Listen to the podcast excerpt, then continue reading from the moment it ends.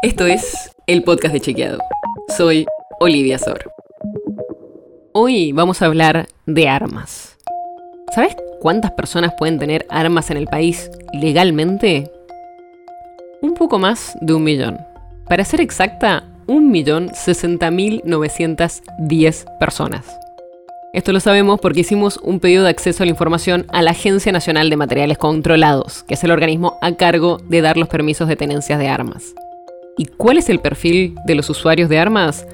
Te doy algunos datos. Un 20% de los legítimos usuarios son de las Fuerzas Armadas y de Seguridad. Y del total, menos del 1% son mujeres. ¿Qué tipos de armas se registran? Hay 1.700.000 armas registradas. Y de esas, la más común son las pistolas. Son más de un tercio del total. Después vienen las escopetas y luego los revólveres. ¿Y qué requisitos hay que cumplir para ser legítimo usuario? Hay que tener más de 21 años, aprobar un examen psicofísico, no tener antecedentes penales y acreditar idoneidad en el manejo de armas. Pero de ese millón de personas que te decía que tiene este carnet de legítimo usuario, el 75% lo tiene vencido. Y si te preguntas si hay más o menos pedidos para ser usuario cada año, no hay una tendencia tan clara.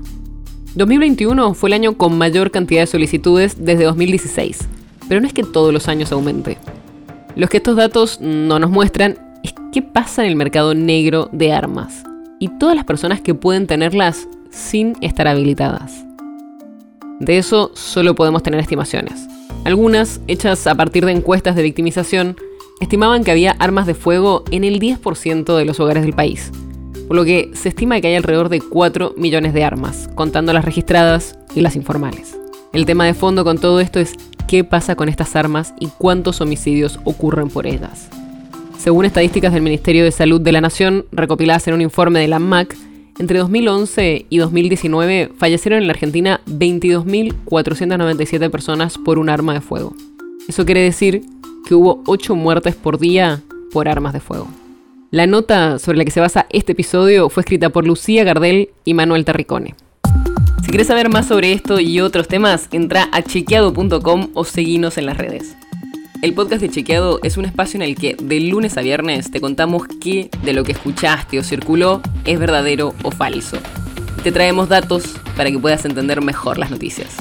Si tienes una idea, algún tema del que te gustaría que hablemos en un próximo episodio, escribinos a podcast.chequeado.com.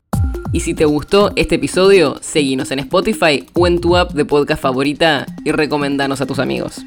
Es una producción de Chequeado, producción en colaboración con Posta. La producción está a cargo de Martínez Lipsuk y Roque Casiero, y la edición es de Nacho Garteche. Yo soy Olivia Sor. Hasta mañana.